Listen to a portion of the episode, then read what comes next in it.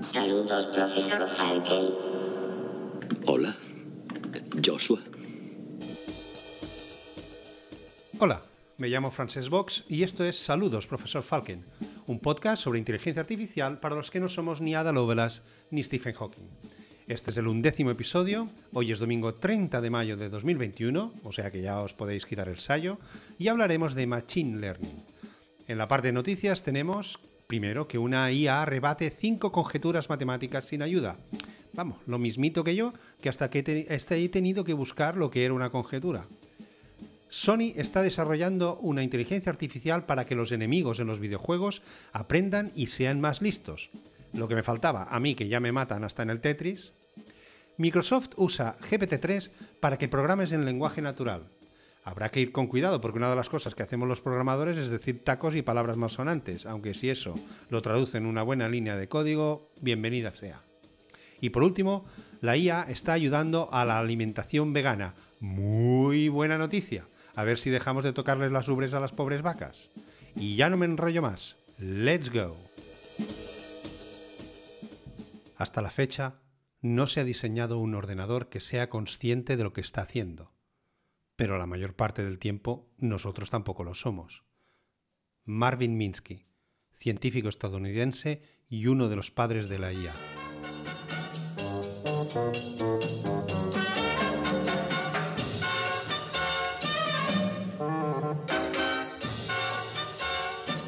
Tengo una debilidad, ay qué calamidad mi vida es un disgusto, tengo una debilidad, no sé qué pasará si no me doy el gusto. Esto que sonaba era un bolero del gran Antonio Machín. ¿Y por qué lo he puesto? Os preguntaréis. Pues porque mucha gente dice Machine Learning en lugar de Machine Learning. Y a mí, nah, tonterías, me viene siempre a la cabeza alguno de los boleros. Nah, como he dicho, una tontería para empezar el capítulo. ¿Qué es el Machine Learning o aprendizaje automático? Pues junto con el Deep Learning o aprendizaje profundo, del que también hablaremos un poco hoy, es lo que en verdad está pasando cuando decimos que un proyecto o solución tiene inteligencia artificial. La IA es simplemente el término genérico, que aglutina muchísimas disciplinas o ramas, pero la que más se usa actualmente es la del Machine Learning. Sí, se usa con robótica o con reconocimiento de imágenes o con procesamiento en lenguaje natural, pero en su núcleo casi todo hoy en día es Machine Learning. Las recomendaciones de películas en plataformas digitales, el reconocimiento por voz de los asistentes virtuales, la capacidad de los coches autónomos para ver la carretera, motores de búsqueda, diagnóstico médico o incluso la detección de fraude en el uso de tarjetas de crédito. El Machine Learning, a través de los algoritmos, dota a los ordenadores de la capacidad de identificar patrones en cantidades masivas de datos para hacer predicciones. Este aprendizaje permite a los ordenadores realizar tareas específicas de forma autónoma, es decir, sin necesidad de ser programados específicamente para ello. La estadística es la base fundamental del aprendizaje automático, que básicamente, como he dicho, consiste en una serie de algoritmos capaces de analizar grandes cantidades de datos para deducir cuál es el resultado más óptimo para un determinado problema. Las carreras de estadística y matemáticas, que en mi época eran las feas de la clase, ahora se han vuelto las, más demandadas, y los recién licenciados encuentran rápidamente trabajo en el departamento de Data Science de grandes empresas como BBVA, Orange, Vodafone, Ferrovial, Idealista.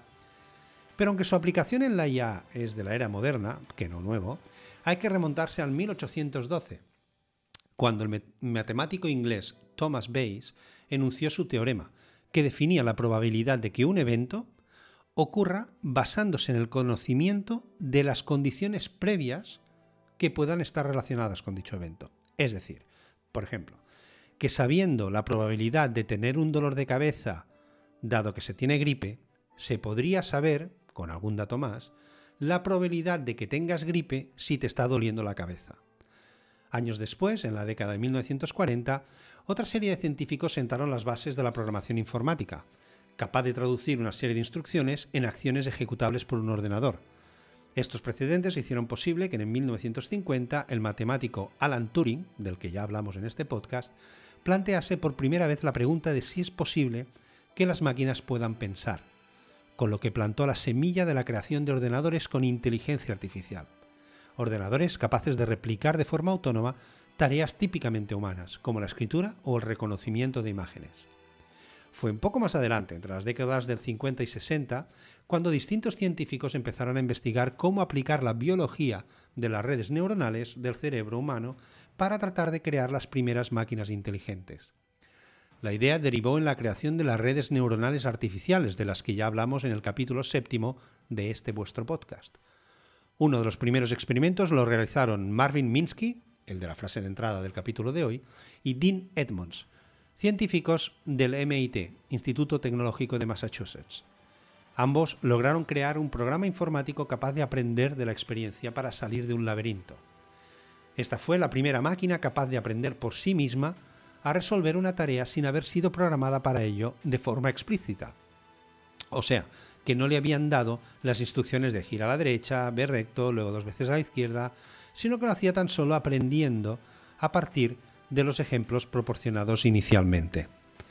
El logro significó un cambio de paradigma respecto al concepto más amplio de inteligencia artificial, permitió pasar de la programación mediante reglas a dejar que el modelo averigüe dichas reglas de manera desasistida gracias a los datos. A pesar del éxito del experimento, el logro también ponía de manifiesto los límites que la tecnología tenía por entonces, la falta de disponibilidad de datos y la falta de potencia de cómputo de la época hacía que estos sistemas no tuvieran la capacidad suficiente para resolver problemas complejos.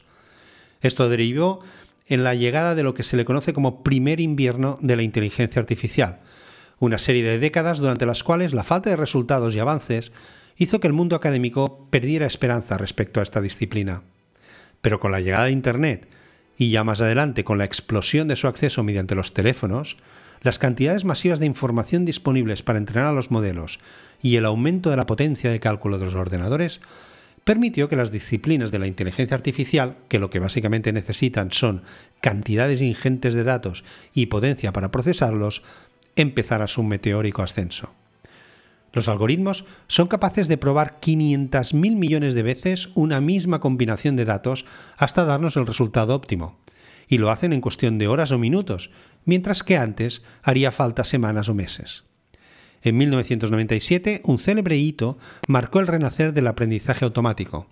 El sistema de IBM Deep Blue logró derrotar a Garry Kasparov. El logro fue posible gracias al Deep Learning o aprendizaje profundo, una subcategoría del Machine Learning escrita por primera vez en 1960. Esta, esta permite que los sistemas no solo aprendan de la experiencia, sino que sean capaces de entrenarse a sí mismos para hacerlo cada vez mejor usando los datos. Lo que hacía este sistema era calcular estadísticamente qué movimiento tiene más probabilidades de hacerle ganar la partida, basándose en miles de ejemplos de partidas vistas previamente. Los modelos de Machine Learning, y en concreto el aprendizaje, por refuerzo o Reinforcement Learning, tienen una característica que los hace especialmente útiles para el mundo empresarial, su flexibilidad y su capacidad para adaptarse a los cambios en los datos a medida que van entrando en el sistema y aprender de las propias acciones del modelo. Ahí radica el aprendizaje y el dinamismo de, los, de lo que carecían las técnicas previas. Estos modelos se adaptan a los cambios con flexibilidad y agilidad. Esta capacidad de adaptación y de invención tiene un enorme potencial de cara al futuro para mejorar disciplinas científicas tan dispares como la creación de proteínas sintéticas o el diseño de antenas más eficientes. Las aplicaciones industriales de esta técnica incluyen optimizar de forma continua cualquier tipo de sistema. También en el mundo de la banca, el aprendizaje profundo permite crear algoritmos que pueden ajustarse a cambios en el comportamiento de los mercados y clientes, para balancear oferta y demanda, por ejemplo, ofreciendo precios personalizados. Otro ejemplo es la mejora de sistemas como los de los coches autónomos, que han dado grandes pasos en los últimos años gracias al Deep Learning, ya que les permite mejorar su precisión progresivamente cuanto más conduzcan y más datos puedan analizar. Las posibilidades del Machine Learning son virtualmente infinitas mientras existan datos disponibles de los que aprender. Y algunos investigadores están incluso poniendo a prueba los límites de lo que llamamos creatividad, empleando esta tecnología para hacer arte o escribir artículos. Y ya para terminar, me gustaría repasar unas cuantas aplicaciones prácticas del Machine Learning. Recomendaciones. Permite hacer sugerencias personalizadas de compra en plataformas online o recomendar canciones En su forma más básica, analiza el historial de compras y reproducciones del usuario y lo compara con lo que han hecho otros usuarios con tendencias o gastos parecidos. Vehículos inteligentes. Según el informe Automotive 2025 Industry Without Borders de IBM, en 2025 ya veremos coches inteligentes en las carreteras. Gracias al aprendizaje automático, estos vehículos podrán ajustar la configuración interna, temperatura, música, inclinación del respaldo, etc., de acuerdo a las preferencias del conductor, e incluso mover el volante solos para reaccionar al entorno. Redes sociales. Twitter, por ejemplo, se sirve de algoritmos de Machine Learning para reducir en gran medida el spam publicado en esta red social, mientras que Facebook, a su vez, lo utiliza para detectar tanto noticias falsas como contenidos no permitidos en retransmisiones en directo que bloquea automáticamente. Procesamiento del lenguaje natural. A través de la comprensión del lenguaje humano, asistentes virtuales como Alexa pueden traducir instantáneamente de un idioma a otro, reconocer la voz del usuario e incluso analizar sus sentimientos. Por otro lado, el PLN, el procesamiento del lenguaje natural, también se utiliza para otras tareas complejas, como traducir la jerga legal de los contratos a un lenguaje sencillo, o ayudar a los abogados a ordenar grandes volúmenes de información relativos a un caso. Búsquedas. Los motores de búsqueda se sirven del aprendizaje automático para optimizar sus resultados en función de su eficacia, midiendo la misma a través de los clics del usuario. Medicina. Investigadores del Instituto de Tecnología de Massachusetts, MIT, ya utilizan el Machine Learning para detectar con mayor antelación el cáncer de mama, algo de vital importancia ya que su detección temprana aumenta las probabilidades de curación. Asimismo, también se utiliza con una alta eficacia para detectar neumonía y enfermedades de la retina que pueden provocar ceguera. Y por último, ciberseguridad los nuevos antivirus y motores de detección de malware ya se sirven del aprendizaje automático para potenciar el escaneado, acelerar la detección y mejorar la habilidad de reconocer anomalías. Como veis, y como os he dicho al principio del capítulo, el Machine Learning hoy en día lo utilizamos en mogollón de cosas, aún sin saberlo. Y cuando hablamos de inteligencia artificial, sí, hay otras disciplinas, otras áreas, pero básicamente hoy en día la más usada es la del Machine Learning.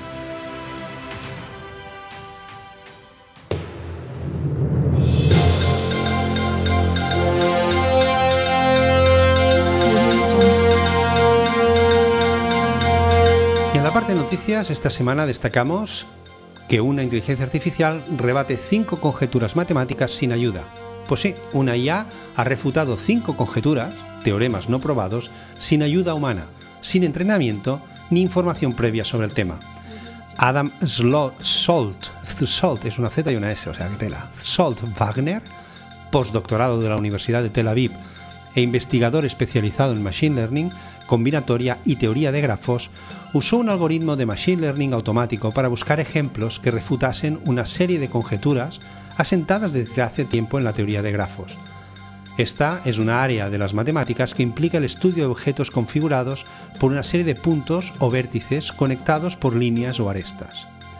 Los matemáticos creían que dichas conjeturas eran ciertas, pero más que nada porque tampoco se había demostrado que fueran falsas. Pero claro, un ordenador realiza cálculos de una manera mucho más rápida que una persona. Así fue como el algoritmo de Wagner encontró casos que probaban que las conjeturas eran falsas. Para ello usó un algoritmo de aprendizaje por refuerzo, que son algoritmos que a partir de unas reglas básicas aprenden por su cuenta. Sony está desarrollando una IA para que los enemigos en los videojuegos aprendan y sean más listos. La IA hoy en día juega un papel muy importante en los videojuegos, haciendo, por ejemplo, que los enemigos aprendan de nuestros movimientos y nos intenten matar de formas más astutas. Pues Sony ya está trabajando con el aprendizaje de refuerzo, como la noticia anterior, para desarrollar agentes de IA, como los de Electra, que pueden ser oponentes o colaboradores. Como todo modelo de aprendizaje por refuerzo, se trata de aplicar procesos de ensayo y error para evaluar cuáles son las nuevas estrategias de acción a llevar a cabo. Por ejemplo, si un personaje gestionado por la IA se te presenta de cara y sin cubrirse y lo matas, vale, sí, lo volverá a hacer unas cuantas veces, pero llegará un punto que aprenderá que tal vez esa no sea la, la mejor estrategia. Así que la IA aprenderá que la próxima vez deberá cubrirse, bordearnos y matarnos por el flanco, cual John Rambo en pleno ataque. Y esto también servirá para nuestros compañeros de equipo, que pueden aprender a ser más útiles según el, contexto, dándonos más munición o curándonos si nos han herido, sin que nosotros tengamos que decirlo, simplemente aprendiendo qué es lo que tienen que hacer en aquel momento. Un ejemplo famoso de aprendizaje por refuerzo fue el ya, el ya mencionado en un capítulo anterior de AlphaGo, quien logró vencer a un humano en este juego milenario. Año más tarde, AlphaGo Zero, segunda versión de AlphaGo, logró vencerla 100 veces seguidas tras haber entrenado durante solo 3 días. ¿Y con quién entrenó? Pues jugando contra ella misma. Compitió consigo misma para encontrar sus debilidades y aprender. Según Sony, es una manera de que el juego se adapte al, al, jugador y conseguir que las experiencias de juego sean aún más ricas y agradables. Microsoft usa GPT-3 para que programes en lenguaje natural. Pues sí, Microsoft tiene una herramienta llamada Power Apps para poder hacer aplicaciones de móvil sin necesidad de saber código, en plan bloques predefinidos que hacen cosas, como los catalanes un Rajoy que hacemos cosas. Pues bien, ahora están introduciendo GPT-3 en esta herramienta para que traduzca texto hablado en instrucciones. A ver, no os emocionéis, no vais a programar el próximo Facebook simplemente chillando instrucciones, pero sí que algunas operaciones básicas de Power Apps se podrán hacer mediante comandos de voz. Un ejemplo sería que tú pudieras decir, muéstrame los productos que tengan ventas menor de una cierta cantidad, y Power Apps lo tradujera en una línea de código que hiciera precisamente eso, ir a la base de datos y recuperar los artículos que cumplan esa condición. Pero evidentemente hay una cosa que GPT-3 no hará por ti, y es la lógica de programación. Tú deberás seguir sabiendo lo que hay que recuperar y de dónde. Lo único que ahora habrá un algoritmo que lo codificará por ti.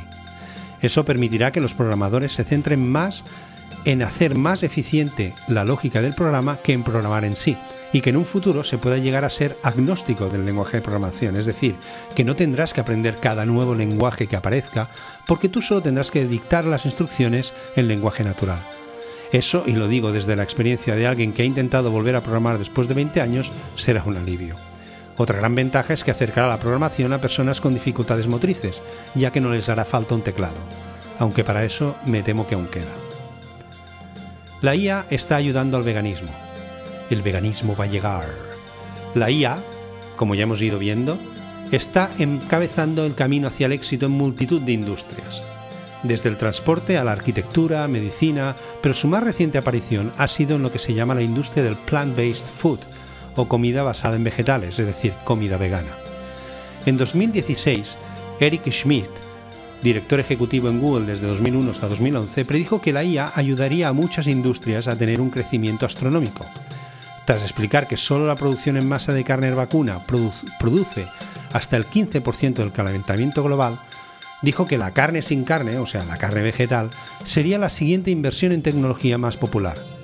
Usando sola y exclusivamente plantas, la IA podría ayudar a reducir las emisiones de CO2 y alimentar comunidades enteras a nivel mundial. Esta opinión está ampliamente soportada por la comunidad científica, aunque los humanos somos criaturas de hábitos, y mucha gente teme hacer el cambio a la comida vegetal, especialmente si se les dice que esa comida se ha creado en un laboratorio o por robots. Pero ¿cómo ayudaría la IA?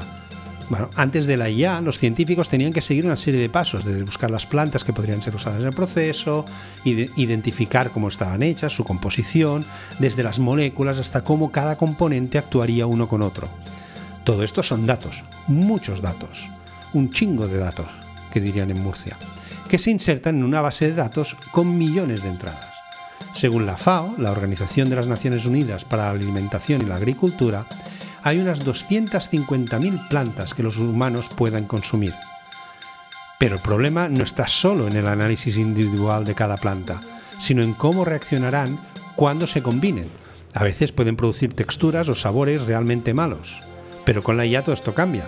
Mediante modelos de Machine Learning, los algoritmos pueden hacer todos estos cálculos y predicciones a una velocidad infinitamente superior a la que necesitan los humanos.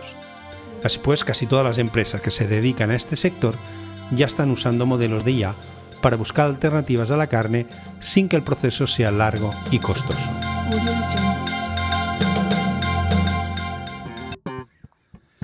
Pues bueno, esto es todo, esto es todo amigos, y hasta aquí el episodio de esta semana. Espero que os haya gustado y que ahora sepáis algo que no sabías cuando empezasteis a oírlo. Nada más, nos oímos la próxima semana, donde hablaremos de cómo se usa la inteligencia artificial en el marketing.